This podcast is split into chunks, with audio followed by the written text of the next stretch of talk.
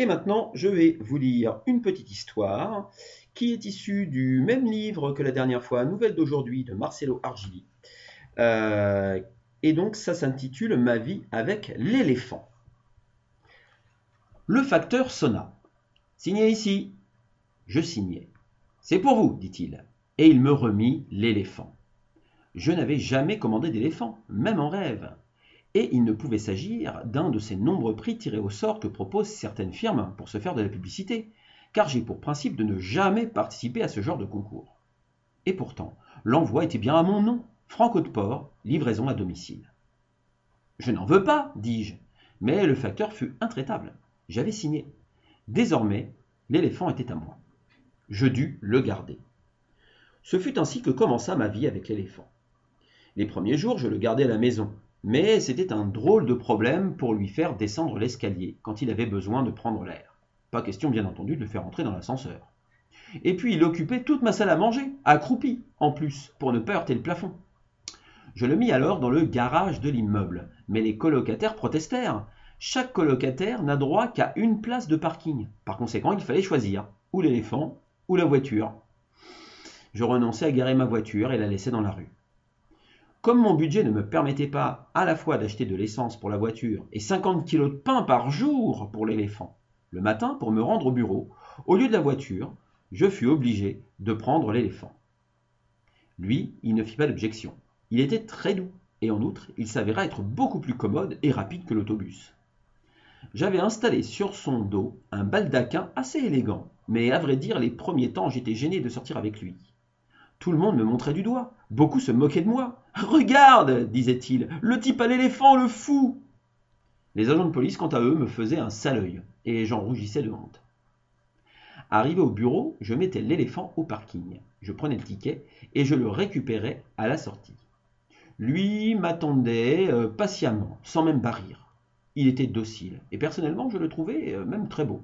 Bientôt, il devint mon meilleur ami. Je commence à sortir avec lui en toutes occasions, car je m'étais aperçu qu'il aimait se promener. Pour se frayer un chemin au carrefour, il écartait délicatement les voitures avec sa trompe, et pour avertir de son passage, il barrissait gracieusement. Désormais, je ne prêtais plus attention aux gens qui se moquaient de moi. De toute façon, leur attitude ne tarda pas à changer. Ceux qui n'avaient qu'un chat, un chien ou un canari crevaient d'envie. Puis les journaux commencèrent à parler de moi, et publièrent même des photos où l'on me voyait jucher sur mon éléphant, tandis que nous nous promenions dans le centre-ville. De nombreuses personnes me proposèrent alors de le leur vendre. Pensez-vous, maintenant, j'avais bien trop d'affection pour lui. Je recevais de tous côtés des invitations à des fêtes, des réceptions. Surtout, venez avec votre éléphant, me recommandait-on. Vous ne pouvez pas imaginer le succès qu'il avait dans les salons. On le goinfrait de gâteaux, et à moi on me disait Quel original C'est un poète ou un maharaja qui tient à garder l'incognito. Mon chef de bureau me l'emprunta pour un week-end, et c'est peut-être pour cela que peu après j'eus une promotion. Un entrepreneur me demanda de le lui prêter pour lui donner un coup de main, ou plutôt un coup de trompe, pour des travaux urgents. Et lui, il mit beaucoup de bonne volonté à transporter des matériaux de construction, tout content de contribuer ainsi aux frais de son entretien. Les enfants du quartier venaient jouer avec lui dans la cour, et je dus même organiser des promenades collectives. Il montait sur son dos, et lui, il les baladait en ville, au milieu de l'admiration générale. Quand il apparut dans le parc, le pauvre bonhomme qui promenait les enfants sur son petit âne se retrouva au chômage. Je me fis beaucoup d'amis. Des centaines d'enfants me téléphonaient pour réserver une excursion. Leurs parents me couvraient de cadeaux. Ce fut la période la plus belle de ma vie. Mais hélas, elle eut une fin. Un jour se présentèrent chez moi deux messieurs, avec un tas de certificats en règle. L'éléphant appartenait à un cirque. Il m'avait été remis à la suite d'une erreur de distribution. Je dus le rendre.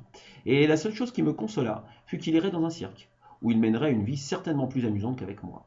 J'avoue cependant qu'en le quittant, j'avais les larmes aux yeux. J'y repense souvent à mon cher éléphant. Avec lui, j'ai passé une période inoubliable. Et je plains ceux qui, dans leur vie, ne font pas au moins une expérience étrange, un peu folle. Si vous me permettez un conseil, dès que vous aurez assez d'argent, achetez-vous un éléphant. Vous passerez des jours merveilleux. Moi, malheureusement, de l'argent, je n'en ai pas. Le seul espoir qu'il me reste, c'est une autre erreur de distribution. L'histoire est terminée. Maintenant, voilà l'idée. Je vais vous demander d'écrire une histoire qui va commencer par Hier, j'ai reçu par la poste un. Et là, vous écrivez bah, le nom d'un animal incroyable, sauvage, fantastique que vous avez reçu par la poste hier. Et vous racontez ce que vous avez fait hier avec lui. Voilà, envoyez-nous vos récits.